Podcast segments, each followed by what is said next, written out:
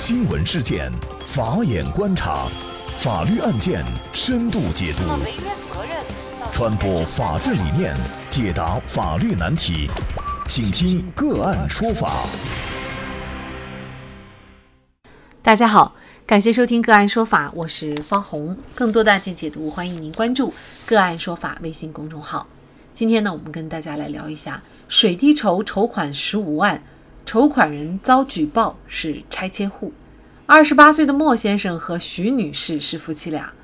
二零一七年九月，两个人喜得一子。然而，在孩子刚刚两个月大的时候，孩子被诊断为威斯科特·奥尔德里奇综合症，先后在嘉兴市当地的医院和复旦大学附属儿科医院治疗。进行了脐血干细胞移植手术、心包穿刺术，曾出现低钾血症、心包积液、心肌肥厚、巨细胞病毒感染等病症，家庭面临着沉重的经济负担。莫先生呢，就想到了用水滴筹进行网络筹款。二零一八年四月十五号，莫先生在水滴筹发起了筹款目标为四十万元的个人大病筹款项目。我是为我身在重症监护室的孩子发起求助的。这五个月来，孩子饱受疾病折磨，为了给他看病，已经花光了家里的全部积蓄，欠下了二十多万的外债。医生说要做长期的治疗准备，后续至少要四十万左右的治疗费用。但我们家就是工薪家庭，我和妻子的工资根本不足以支付孩子的治疗费用。那么上述呢是莫先生的申请，就在当天的十五点三十一分，莫先生的申请就被审核通过了。至次日二十一点五十五分，筹款截止，共筹集款项十五万三千一百三十六元，捐款次数六千零八十六次。筹款期间，曾有人举报莫先生有门面房出租收益。十六号十七点左右，莫先生按照水滴筹要求补充材料，他辩解门面房是孩子爷爷的收入，其夫妻二人没有工作，妻子刚刚找到工作。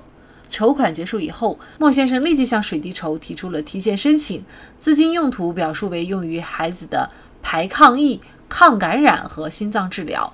四月十八号，水滴筹筹款。十五万三千一百三十六元全额汇款给莫先生。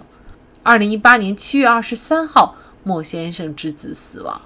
在孩子去世以后第四天，妻子徐女士就向水滴筹举报说，孩子住院用掉了五万三，其中有三万一千五百块钱呢是之前社保报销的钱付款的。医院还有个基金支付了两万块钱，那时候也到账了，所以水滴筹的钱基本没用。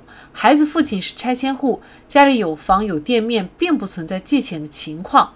那么经过妻子反映以后呢，水滴筹就要求莫先生补充信息。莫先生表示余款愿意用作慈善或者是退回。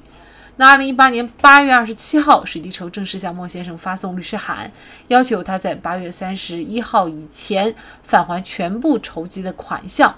莫先生收到律师函以后，并没有返还。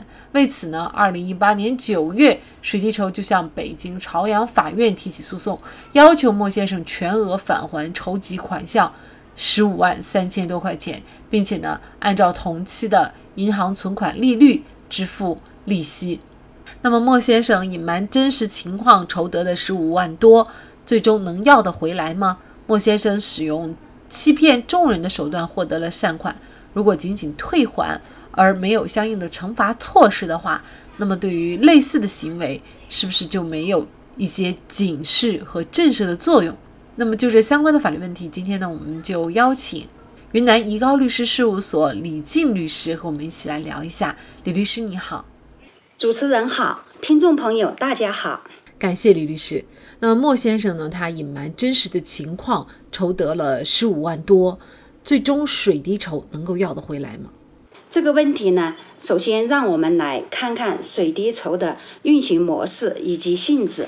水滴筹是北京水滴互保科技有限公司运营的一个为陷入困境的患者发布个人大病求助信息服务的。互联网平台，它的运行模式是这种的：第一步，患者方申请；第二步，平台审核；第三步，平台审核通过以后，平台代发布求助信息。第四步，然后社会不特定人捐赠资金，然后第五步，申请人提现，这么一个流程。在这个流程中呢，申请方只要申请使用平台服务，成为平台用户，即视为知晓并同意平台制定的包括用户协议、水滴筹个人求助信息发布条款、隐私政策等在内的所有协议的全部内容，并接受协议的约束。这些协议内容较多，但核心的只有两点。第一个是患者方必须诚实信用，所提供的信息应该真实、完整、及时，不得虚构、隐瞒、欺骗，这是第一个呃义务。第二个主要的义务是，必须将筹集来的资金全部用于患者的疾病治疗康复，不得挪作他用，否则呢，就应该承担全部的法律责任。合同法第一百九十条，赠与可以负义务，赠与负义务的受赠人应当按照约定履行义务的规定，属于负义务的赠与法律行为。本案中，申请人莫某某，二零一八年四月十五日发起水滴筹申请，水滴筹当日完成审核并发布，至四月十六日筹款十五万三千一百三十六元。四月十八日，莫某某提现。七月二十三日，莫某某之子死亡。在莫某某发布申请前，一个慈善组织，就是爱幼慈善基金会和上海市未成年人罕见病防治基金会分别救助莫某某家四万元和两万元，共计六万元现金。但遗憾的是，莫某某先是在申请时。隐瞒其名下车辆、妻子名下财产以及社会救助款六万元，提现后呢，又没有将款项用于治疗，而是挪作他用。呃，他的这个行为呢，就直接违反了其承诺遵守的，包括用户协议、水滴筹个人求助信息发布条款、隐私政策等在内的协议所约定的义务。构成了违约。合同法第一百九十二条规定，受赠人有不履行赠与合同约定的义务的，赠与人可以撤销赠与。在这种情况下，平台按照协议和法律规定请求撤销赠与并返还款项，这个诉讼请求是合情合理，也符合法律规定的，应该得到人民法院的支持。因此，平台是可以要得回这个这个款项的。十一月六号，全国首例互联网众筹平台起诉大病筹款受助者的民事诉讼，在北京朝阳法院一审宣判。法院认定，筹款发起人莫先生隐瞒名下财产和其他社会救助，构成违约，判令他全额返还筹款十五万三千一百三十六元，并且支付相应的利息。我们可能很多人会有这样的一个质疑，就是莫先生他使用了一个欺骗众人的手段获得了这个善款，最终的结果呢，仅仅只是一个退还，却没有相关任何的惩罚措施。一来呢，可能大家会觉得不公平；二来呢，可能也会让类似于这样的行为继续发生，因为他没有任何的违法成本。那么您怎么看呢？这个问题呢，提得很好。也具有很强的现实意义，应该也反映了大多数人的心声。某某某的事情被举报败露后，平台要求其返还善款及八月三十一日以后的利息。从这个后果来看呢，某某某实际上他并没有损失什么，更没有得到惩罚，他的那个违约违法成本都低到不足以以儆效尤。而且某某某案是因为妻子举报才败露的，具有很大的偶然性。试想，如果不是某某某的妻子举报，其他人是很难知情的。那么这笔善款就被某某某挪用了。如何防止此类事件发生，以及发生后能不能给予有效的惩罚，目前确实是比较困扰大家的一个主要的共性问题。欺骗隐瞒不容易发现，当事人容易存在侥幸心理。万一发现以后，大不了还回去，就没有任何损失和惩罚，导致实践中呢骗捐的情况呢时有发生，严重的损害了社会风气和公德，伤害了人们的善意和真正需要救助的人们。那么大家可能就要问了，那为什么平台不向某某某提出惩罚性的赔偿？提出后又能不能得到支持呢？呃，这个答案恐怕。很明显，在目前的情况来看，就是不能。为什么呢？这一是因为协议中只做出了撤销赠与以返还善款的约定；二是缺乏相应的法律依据。合同法第一百九十二条规定的仅仅是可以撤销赠与，而第一百零七条规定，当事人一方不履行合同义务。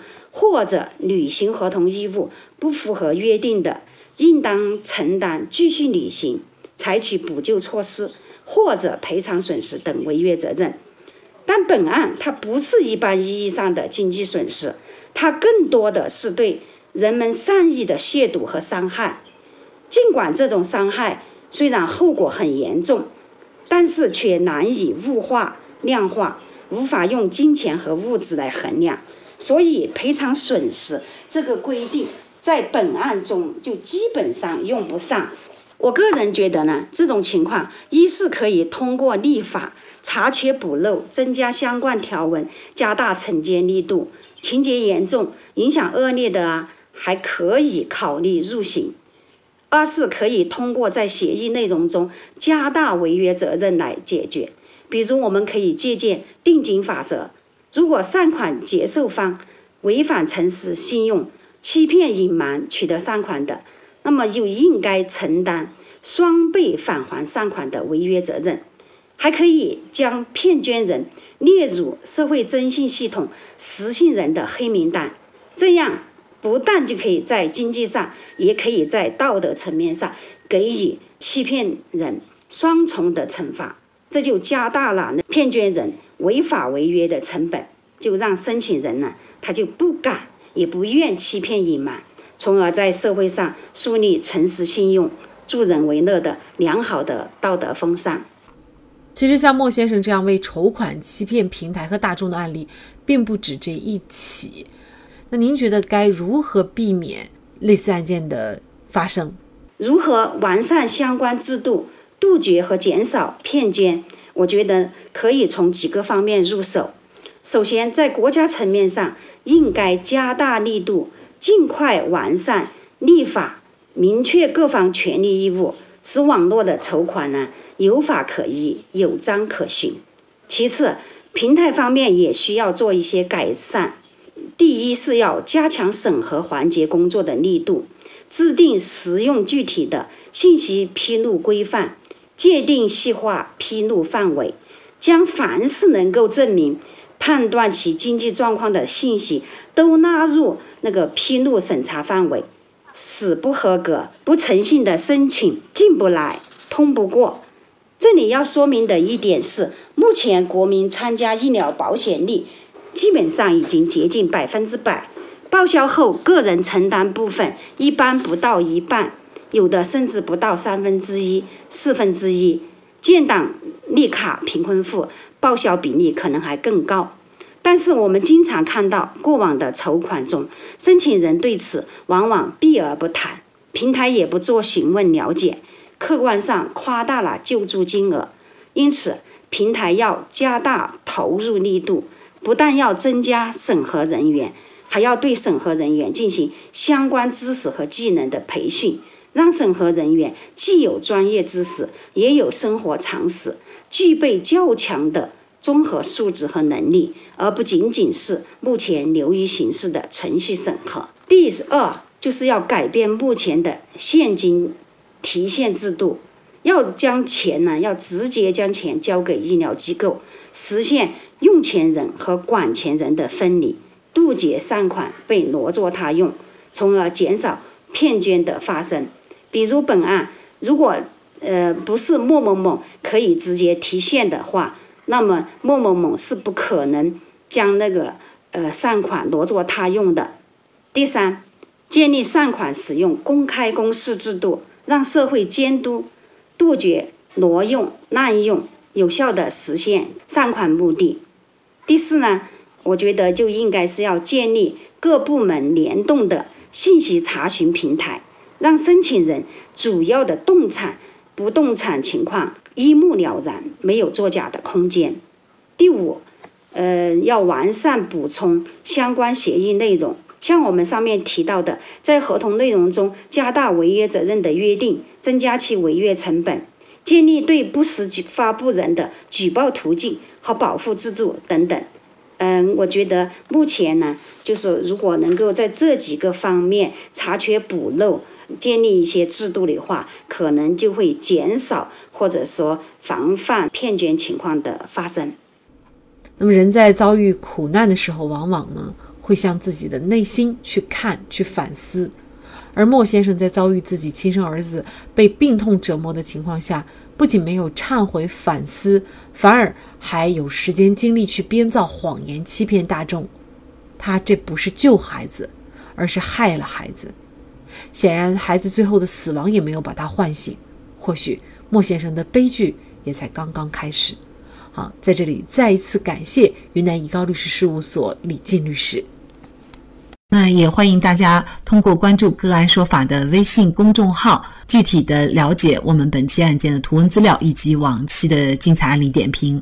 另外，您在生活工作当中遇到一些法律问题，都欢迎您通过添加幺五九七四八二七四六七幺五九七四八二七四六七这部电话号码的微信号向我们进行咨询和交流。给大家提供法律问题解答的都是我们节目邀请到的嘉宾了，他们都非常的资深、专业和负责任。感谢您的收听，我们下期节目再见。